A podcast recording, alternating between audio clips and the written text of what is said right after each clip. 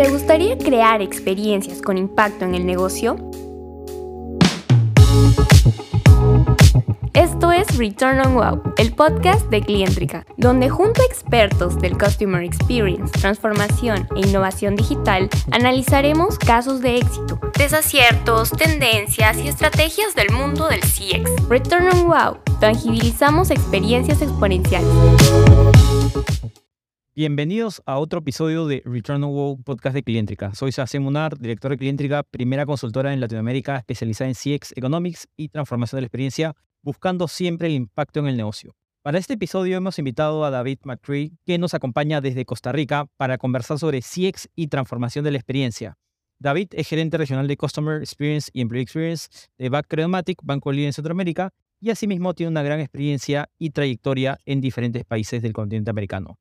Hola David, placer tenerte hoy día. ¿Cómo estás? Muy bien, gracias. Mucho gusto, Sebas. El placer es nuestro y de verdad que encantados de, de compartir este espacio contigo. Cuéntanos, David, ¿cuál ha sido tu viaje profesional? ¿Cómo llegaste a CX y sobre todo, cómo llegaste a Latinoamérica? A ver, bueno, esta es una historia uh, un poco largo. Tengo bastantes años acá. Yo empecé desde muy joven trabajando en Latinoamérica en diferentes proyectos de voluntariado y me dio una experiencia, la oportunidad de conocer varios países y vivir en esas culturas. Y graduándome de la universidad surgió una oportunidad para venir a Costa Rica por un puesto en una ONG por dos años y medio. Y cuando estaba terminando ese, esa aventura, conocí a la señora que ahora es mi esposa, nos casamos y trabajos de sin fines de lucro y matrimonio no necesariamente se mezclan muy bien. Hay, ciertas demandas al ser casado que sobre presupuestos y demás que uno tiene que cambiar un poco los enfoques.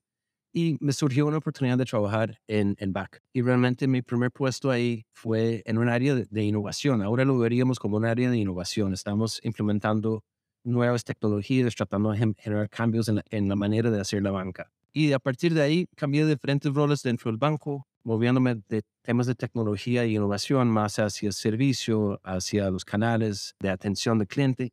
Y hace cuatro años aproximadamente eh, el banco tomó la decisión de girar y convertirnos en un banco central del cliente. Y en eso me cambiaron de sombrero, pues cambié sombreros con, con otro colega y ahora liderando el proceso de, de, transformación de la cultura del banco para estar más enfocado en el cliente. Antes de todo esto, yo siempre quería ser chef.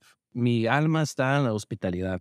Entonces, y yo creo que ahora viéndolo un poco más filosóficamente, de cierta manera lo que estamos tratando de hacer es volver ese concepto de humanidad y contrato y contacto con las personas de una manera mucho más personal. Instituciones muy, muy transaccionales muy burocráticas y muy reguladas entonces, de cierta manera, es traer ese chip de hospitalidad a lo que hacemos en el banco. Qué genial, porque al final igual terminaste viendo hospitalidad de alguna manera, manera ¿no? Igual clientes. Exactamente. Que, que esa es la, la, la, receta mágica de la experiencia cliente. Exactamente. Qué, qué, genial la historia que tienes. Y justo comentabas que trabajas en un banco, es una empresa financiera, y siempre cuando nosotros pensamos en un banco, para bien o para mal, pensamos en un sector tradicional, ¿no? Muchas veces es burocrático. ¿Cuál crees ¿Y qué es el estado actual de la madurez o el nivel de madurez del sector financiero en tu región, digamos, en, en Centroamérica? Esta es una excelente pregunta. Yo creo que en nuestra región tenemos una mezcla probablemente similar a la mayoría de los países en Latinoamérica y en el mundo. Tenemos algunos bancos que, con muchísimo propósito, los clientes lo quieren, las eficiencias del banco y la gestión que podemos lograr a través de los canales digitales realmente se presta para esto. Es muy óptimo. Y como clientes, queremos lo digital. Yo no, quiero, no quiero tener que ir a una sucursal, irme en bus, ir a parquear el carro, hacer una fila para pagar la luz. No tiene sentido para algo tan transaccional. Pero dentro de ese contexto hay muchos retos. Hay retos de bancarización, hay retos del manejo de efectivo en los países, hay retos de, de niveles educativos y brechas digitales que limitan muchísimo el alcance para llegar ahí. Y eso nos lleva a que realmente no hay una sola solución para todos que es realmente muy en línea con, con la filosofía de CX. No, no existe una sola solución. Tenemos que ver cómo podemos, por supuesto, abarcar la mayor cantidad de clientes con una solución que ojalá sea muy fácil de accesar y demás, pero siempre va a haber nichos que tenemos que entender mejor sus necesidades. Puede ser que no sean necesidades necesariamente relacionadas con la, el banco. Entonces, si yo tengo que hacer un viaje especial en transporte público para pagar la luz, o sea, eso es hora y media, eso es, consume muchísimo tiempo. Y ese probablemente es el segmento social que tiene menos posibilidad de tener una hora y media disponible para ir a hacerlo. Entonces, ¿cómo acercamos esas transacciones donde ellos están ya fluyendo, cerca de sus, sus casas, cerca de su trabajo? Hay un, caso muy famoso de, de, Argentina, los agentes BCP, que ponen en cada esquina la posibilidad de pagar. Cuando estoy comprando la leche, pagar la luz, pagar el agua, etc. Entonces, es buscar esas diferentes soluciones que es más allá que lo digital y la transformación de la industria bancaria, que realmente entender y, sí, entender y atender esos diferentes segmentos de cliente. Es, cierto, es cierto, y, la verdad que el sector financiero ha, tenido una evolución bastante fuerte y potente en los últimos años, y además de que, de que la experiencia de cliente ha evolucionado, también ha evolucionado diferente en cada uno de los países.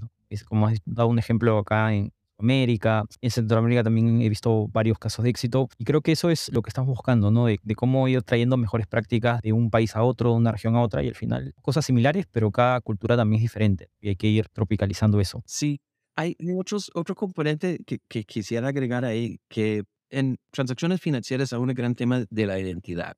¿O sos Sebastián que está pidiendo hacer esa transferencia o es un Fisher? Entonces, hay, hay, muchos temas que la regla general es, entre más seguro, más difícil accesar. Entonces, ¿cómo llevamos ese balance de user experience, de customer experience, siempre guardando la autenticidad de yo soy quien digo ser? Ya hay muchas soluciones tecnológicas para eso, como la firma digital, por ejemplo, el Face ID en, en los teléfonos, pero no necesariamente en la regulación local, legal, se aceptan como medios aceptables de autenticación para cosas más allá. Para una transacción, pagar la luz, el banco mismo lo resuelve.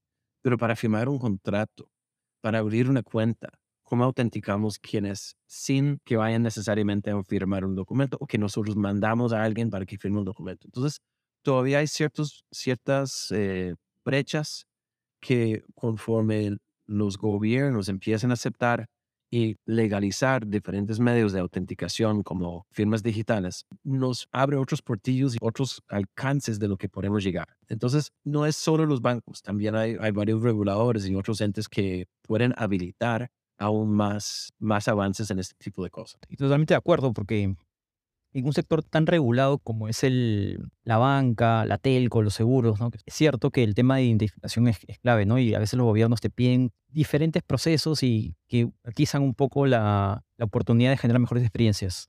Y, y de hecho, yo tengo una, una, anécdota, ¿no? Porque justo en la pandemia me acuerdo que tenía un tema con nuestra institución acá de impuestos, que se llama la SUNAT, y me llamaron vía WhatsApp, ¿no? Y que pusieran mi ID justamente viéndome la cara, y con eso ya era válido, ¿no? Y entonces al mismo estado de alguna manera innova, ¿no? Porque no, bueno, no tenía otra, manera de hacer las cosas. Entonces, permite y flexibiliza ciertas cosas que, como bien dices, creo que ayudan a, a, generar nuevas formas de brindar mejores experiencias a los clientes, en este caso en banca, ¿no? Sí, exacto. De hecho, yo creo que la pandemia exigió mayor innovación. Entonces, realmente, y tal vez permitió que soluciones sencillas como la que acabas de comentar fueran aceptadas porque me puedo imaginar el comité de riesgo analizando esa solución pre-pandemia, dice, no, jamás. ¿Cómo vamos a documentar? Porque, ¿cómo documentamos después que la gente realmente te vio a vos y, y su, su ID? O sea, ¿cómo documentamos eso? Pero como la pandemia nos exigió cambiar tantas diferentes perspectivas, no había otra manera. Hay que aceptar diferentes soluciones y vamos a ver cómo resolverlo. Entonces, de cierta manera, demostró que sí se puede. No todo fue perfecto, definitivamente. Hay cosas que no funcionaron, pero abrió mucho más la posibilidad de probar con las diferentes áreas de control. Como bien decís, el área financiera es muy regular. Entonces, eh, de cierta manera, nos, ayudó a cambiar perspectivas y más apertura. Es verdad, y mira, una de las cosas que recuerdo justo de tu charla de experiencia fue justamente cómo integrabas diferentes puntos de vista, visiones hacia esta transformación de la experiencia. Y justo en línea con todo lo que hemos hablado, quería preguntarte cómo aplicar este enfoque hacia las personas. Ahora ya no solamente se habla del customer centricity, sino también de involucrar al empleado, CX más EX. ¿Cómo aplicar esto a las organizaciones y que realmente puedan transformarse en el tiempo? Yo creo que la mejor manera de, de dar un enfoque a las personas en la definición de soluciones o de, de pilotos que van a probar es involucrando a las personas, tratando de traer una, una cantidad representativa de personas para participar en, en identificar posibles soluciones, probar prototipos, en hacer diferentes tipos de, eh, de pilotos para hacer una especie de A-B testing para asegurar que realmente sí estamos logrando lo que queremos y una mentalidad de apertura, de abundancia.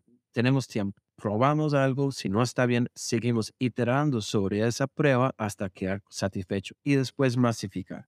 Conversando con otras personas que trabajan en, en industria financiera, en otras organizaciones que están con CX o, o EX también, venimos de cierta manera de una mentalidad de que yo soy el que tiene la razón, yo soy el que tiene la solución y no lo podemos tocar porque no tengo recursos para tocarlo.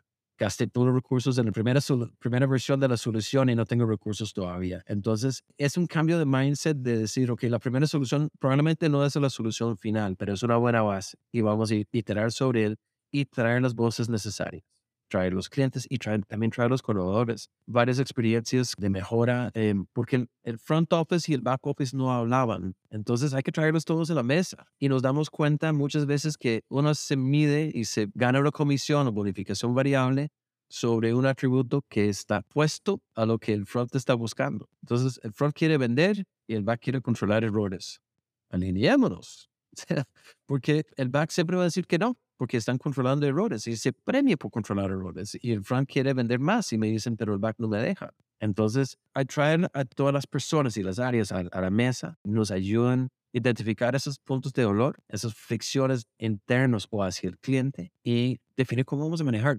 Y, y realmente ha sido, o muchas personas dicen que la gente tiene mucho miedo al cambio. Tienen miedo al cambio, lo que tienen miedo es al desconocido. Entonces, si solo nos sentamos el área de ventas para definir cómo vamos a aumentar las ventas sin incorporar el área de operaciones o el back office, el back office tiene miedo. ¿Quién sabe qué van a hacer esos locos? Y si dejo al, back office determinar cuál va a ser el proceso, el front office se da miedo porque dicen, porque mis vendedores, en lugar de estar vendiendo, van a estar llenando. Entonces, sentémonos en la mesa, hablamos en conjunto y las personas afectadas por los procesos también pueden sentir más tranquilidad y entender el por qué detrás del cambio.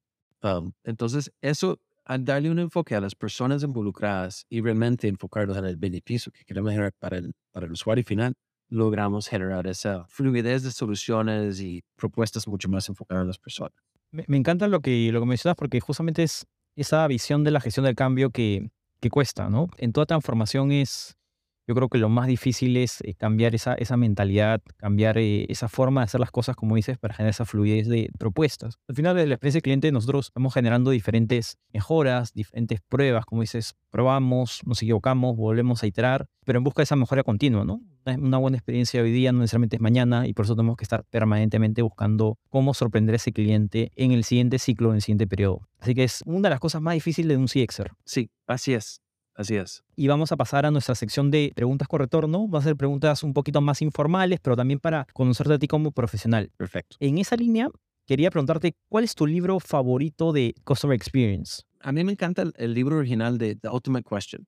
Realmente yo creo que ayuda a generar un cuestionamiento del, del status quo, de cómo medimos y cómo las industrias y mercadeo y publicistas medían, tratábamos de medir y realmente poder simplificarlo, yo creo que es el mejor ejemplo del poder de CX, porque fuimos de algo muy complejo, muy estadística, a algo, una sola pregunta. El, ese poder de, del the ultimate question, la, la pregunta del NPS, que nos da un indicio de cómo estamos.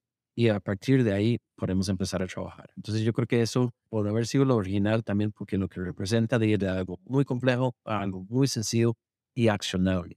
Y yo creo que eso es de las cosas más importantes de todo lo que hacemos en experiencias, que realmente provoca acción. Cierto, cierto. Y, y, de hecho, para todo lo que trabajamos en la industria de, de CX, es una Biblia, ¿no? Es, es, un must de lectura. Y como dices, es, yo creo que plantó la semillita para seguir investigando, chequeando y desarrollar nuevas teorías, conceptos. Y ahora que ya estamos, de hecho, en la, en la versión 3.0, ¿no? De, del autor. Sí, exacto. Y coméntame, David, si pudieras regresar en el tiempo, ¿en qué compañía te hubiera encantado trabajar? Yo creo que eso me, me vuelve a mis raíces de hospitality. Me hubiera encantado trabajar en el Ritz Carlton, que tuve la oportunidad de, cuando lanzaron la última Question, tuve la oportunidad de ir a una conferencia y estaba presentando Fred. Y hablado de lo difícil para un bartender del Ritz Carlton, porque antes, en las ochentas, el señor de más plata era el que llegaba en tuxedo y con la señora en un vestido de Chanel y todos trabajaban en un banco, investment bankers o demás. Y ellos eran, entre mejor vestido, más plata.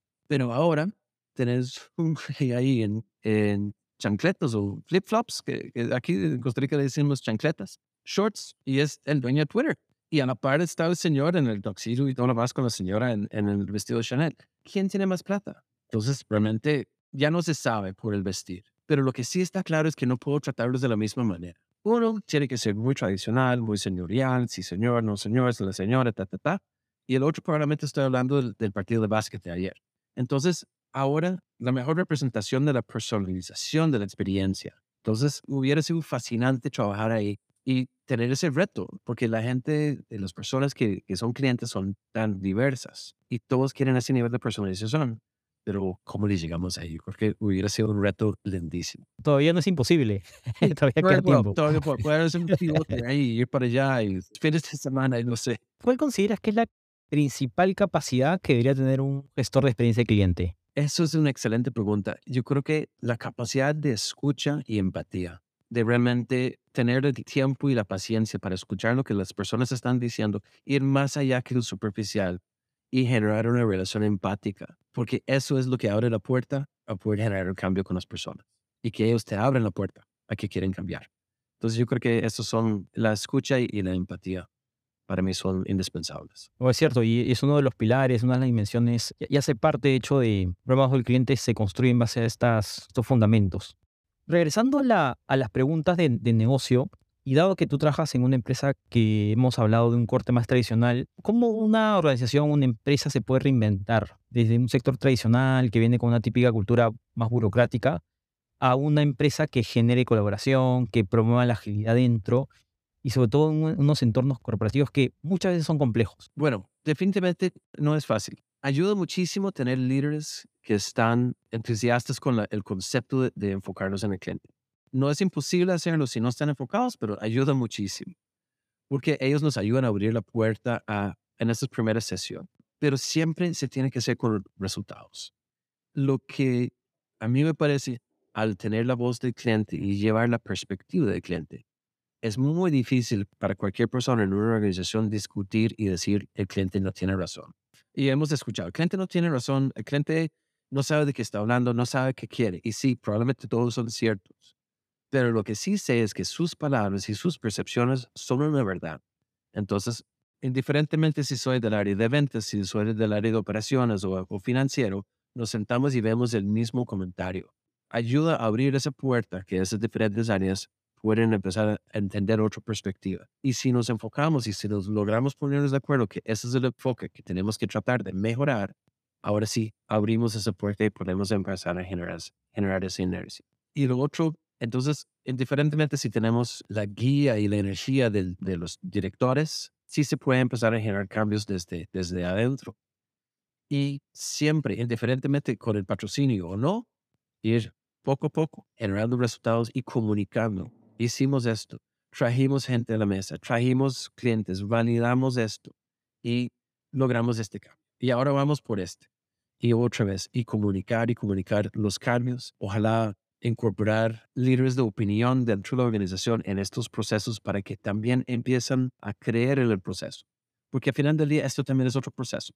El riesgo de este proceso es como cualquier otro. Podemos caer en la burocracia. Evitemos eso, buscar evitar eso al máximo posible, que sea un proceso realmente fluido, pero siempre con el enfoque en el cliente o las personas, porque es muy difícil discutir con lo que las personas nos dicen y las perspectivas que nos dan. Entonces, eso sea, como el guiding star que vamos a, dar seguimiento a eso, a resolver para el cliente y el resto se alinean en función de eso. Bien importante lo que menciona sobre a veces apuntar pequeño primero, ¿no? Y ir iterando y construyendo proyectos y resultados más grandes, ¿no? De, forma progresiva, ¿no? Es, ese concepto que muchos dicen del CX Inception. Pongo la semillita y va creciendo, creciendo desde abajo, ¿no? Y hasta que los, las personas con altos cargos directivos se y oye, sí, voy a apoyar, voy a seguir dándote recursos, invirtiendo porque creo en tu proyecto. Totalmente cierto y cuesta, pero eh, es, es, una apuesta a largo plazo, ¿no? Yo creo que la experiencia del cliente demora. Absolutamente. Esto no es una varita mágica. Nada en la vida. Lamentablemente no hay varitas mágicas en la vida real. Pero hay que empezar a lo pequeño y cuando ya tienes cierta inercia con logros pequeños, abarcar algo más grande, porque lo pequeño, bien que mal, o sea, siempre ayuda, todo ayuda y todo aporta, pero no va a generar los cambios realmente transformacionales. Va a ser muy transaccional. Entonces, después de cierto nivel de éxito y cierto nivel de inercia, cierto patrocinio de estas personas más claves dentro de la organización, empezaba a abarcar temas más transformativos de la organización, sobre procesos que cruzan diferentes silos, otros perspectivas que tiene el cliente sobre condiciones o, demás. Eh, y eso sí, son más delicadas también, toman más tiempo y, y, el impacto se va a medir en otro horizonte de tiempo. Pero eso realmente es la parte que ya empieza a transformar la organización. Genial, es, es cierto, pero hay que empezar, ¿no? Al final, como bien dices, hay que empezar de a poquito, pero ya empezar creo que es haber jugado más de la mitad del partido, muchas veces. Ah, así es, así es. Sí, sí, de acuerdo con vos. Y hoy cuéntanos de un caso de éxito que hayas trabajado implementando esta, estas dimensiones que nos cuentas sobre la experiencia del cliente ¿no? y, qué impacto tuvo en el negocio.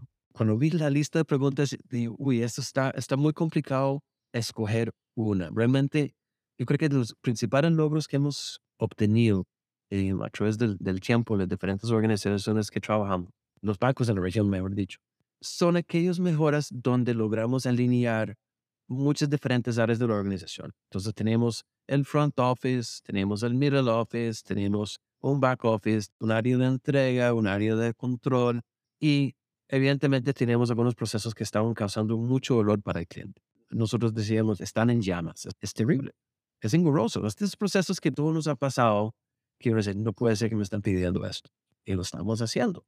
El de control, cuidado su feudo, el de riesgo cuidaba su feudo, el de operaciones cuidaba su feudo, el de front estaba ya atendiendo al cliente y eh, yo, no, no, sé cómo hacer. Y en estos casos donde logramos sentarlos todos a la mesa, lograr que escucharan la voz del cliente. En Teams tuvimos grabaciones, tuvimos hasta, en algunos casos hemos tenido videos de la reacción del cliente, que es importantísimo. La, la emoción que el cliente transmite en un video se ve en la cara. Esta persona está enojada y no eran fáciles porque eran muchos de estos, tengo 20 años de tener esta misma métrica de éxito, no, no me pides cambiarla. Pero ¿por qué lo estamos midiendo? ¿Qué logramos con esa medición? Y habían fantasmas ahí históricas. Ah, no, es que fulanito lo pide. Y hablamos con fulanito y les yo no sé por qué me siguen enviando cada vez que recibo el correo lo borro. Entonces, esa, e, esa falta de comunicación, la falta de levantar la mano y cuestionar y sin alinearnos hacia el cliente, realmente estaban causando muchos dolores. Y tenemos varios diferentes casos donde hacer ese sentada, hacer ese alineamiento, llevar interacciones que tenían NPS de menos 40. Entonces, o sea, giros absolutamente increíbles en la experiencia del cliente, mejora para el colaborador, no solo el colaborador del front, sino las otras áreas de back office. Y siempre en nuestras métricas, en nuestros pilotos, medimos indicadores de negocio. Entonces, si es número de ventas, si es cartera colocada, si es reprocesos de gestiones y demás. Identificamos y medimos indicadores específicos y en todos los casos logramos mantener o mejorar los indicadores de negocio que supuestamente estamos protegiendo con malos procesos. Entonces, realmente nos resultaron como casos de éxito muy importantes y en los países donde hemos logrado ese tipo de cambio, logramos abrir la puerta para hacer cosas más transformacionales. Porque ahora sí cuando podemos hacerlo con cinco o seis áreas y alinear y hacer el proceso, se apuntan a hacer un poco más, abarcar temas un, poco más grandes, menos transaccionales. Creo que lo más importante ahí es lo que mencionabas al final y lo vinculan siempre a una métrica de negocio, ¿no? Porque generas credibilidad con las otras áreas, ¿no? Dice, ah, ok, sí, impacté en tanto, ¿no? Aumenté tanto porcentaje y eso hace que quiera también trabajar en ese proyecto. Así es, así es. Y es una manera muy visible de dar a, las áreas internas, las diferentes áreas que están participando en el piloto, que lo que vos me dijiste es que es importante, lo vamos a medir. Y es importante. O sea, es importante que estamos poniendo como métrica de éxito. Entonces, no, no estoy desoyendo lo que me dijiste, estoy más bien incorporándolo como parte del éxito. Entonces, en conjunto definimos a qué significa éxito, porque no es solo el, el NPS o el effort score o, o las diferentes métricas que solemos escuchar y medir. Exacto. En todo este cambio que, ha sucedido ¿no? en, las industrias, quería hacerte una pregunta sobre cómo piensas que, esta realidad de la digitalización, automatización, incorporar nuevas tecnologías, ¿no? está generando favorecimiento a la adaptación, a la mayor agilidad de las organizaciones para que se adapten también a su vez a estos nuevos cambios en el mercado, cómo pasó la pandemia, cómo puede pasar porque ustedes tienen cada vez nuevos competidores y hasta, y sin ir muy lejos, la famosa fintech. Creo que la, manera que nos ayuda a prepararnos es, primero, traer otros indicadores a la mesa y indicadores que son inmediatos. Entonces, si los clientes, si yo veo, por ejemplo, en comentarios, abrí una cuenta en tal fintech y me fue facilísimo porque son tan complicados. Entonces, podemos empezar a identificar eso, ir a estudiar mejores casos y demás. Y ya nos ponen cosas en el radar que de otra manera no los veo, porque las industrias financieras, un, un banco grande en, un, en el país BCP en Perú, o Banco Pichinche en Ecuador, o Banco Bogotá en Colombia, son tan grandes que cuando empiezan un fintech y lo pones a la par de saldos o cuentas abiertas, es, es así. Entonces, ¿sobre cuáles me preocupo? Las que mis clientes me empiezan a decir, mira, hice tal cosa con fulano. Entonces, primero, ¿qué está pasando en el mercado? Pero desde la perspectiva del cliente y nos van a dar feedback de cuáles son los puntos que puedan ser dolorosos para ellos versus esos otros. Y, nos, y si logramos generar estos cambios siendo muy colaborativos internamente y con los clientes, nos facilita la agilidad de asegurar que lo que estamos proponiendo tenga mayor probabilidad de acertar. En este día no hay garantías. Pero si Sebastián y yo nos sentamos en una, en el, en una sala y dibujamos la solución en una hoja de papel y lo producimos, tiene una menor probabilidad de, acertar que si hacemos un proceso de prototipaje y traemos las diferentes áreas operativas y traemos a, a diferentes perspectivas para retar y comprobar que esa solución está bien, bien planteada. Entonces, no hay garantías de éxito, pero nos ayuda en nuestro porcentaje de acertar y a lo mejor nos da más facilidad de actuar y reaccionar con otras mejoras sobre la, la, la primera versión de la solución y ir acertando más rápido eh, en función de lo que el cliente realmente está buscando. Entonces yo creo que CX nos ayuda con la escucha y también acompañado de metodologías de, de pilotear y acelerar soluciones para acertar más y reaccionar más rápido en el mercado interesante, ¿eh? me quedo con ese concepto que mencionas, que es de alguna manera baldazo de agua fría de la realidad que tenemos. Las fintech son súper más ágiles en, promedio, pero te dan un benchmark, ¿no? Estamos acá, queremos llegar a este nivel de experiencia, a este nivel de agilidad, a este nivel de transformación, y nos permite acercarnos poco a poco. Yo creo que existen los recursos, las personas, la voluntad, y ahora es cómo hacemos ese plan para llegar e, a esa meta. Buenísimo. Súper valioso todo lo que nos has comentado, de verdad, David. Te agradezco mucho por acompañarnos y compartirnos tanta información, tips, ¿no? Eh, prácticas. De verdad que ha sido increíble todo el bagaje y la experiencia que tienes acumulada en todos estos años en este sector interesantísimo que es el sector financiero. Y sobre todo que me encantó conversar contigo sobre el sector de banca, ¿no? Y todos los retos que tienen a nivel de CX. Muchas gracias, eh, Sebastián. Un placer. Yo también me despido, sin antes mencionarles que si les gustó el episodio, no se olviden de seguirnos en Spotify y otra plataforma de streaming para no perderte los siguientes episodios de Return on WoW. En cada episodio siempre buscaremos explorar junto a nuestro invitado la relación entre la experiencia del cliente y los resultados del negocio. Los invitamos a conocernos en nuestras redes sociales de LinkedIn, Instagram y Facebook como arroba clientrica y a visitar nuestra página web www.clientrica.com. Un abrazo a todos. Nos vemos en el siguiente episodio.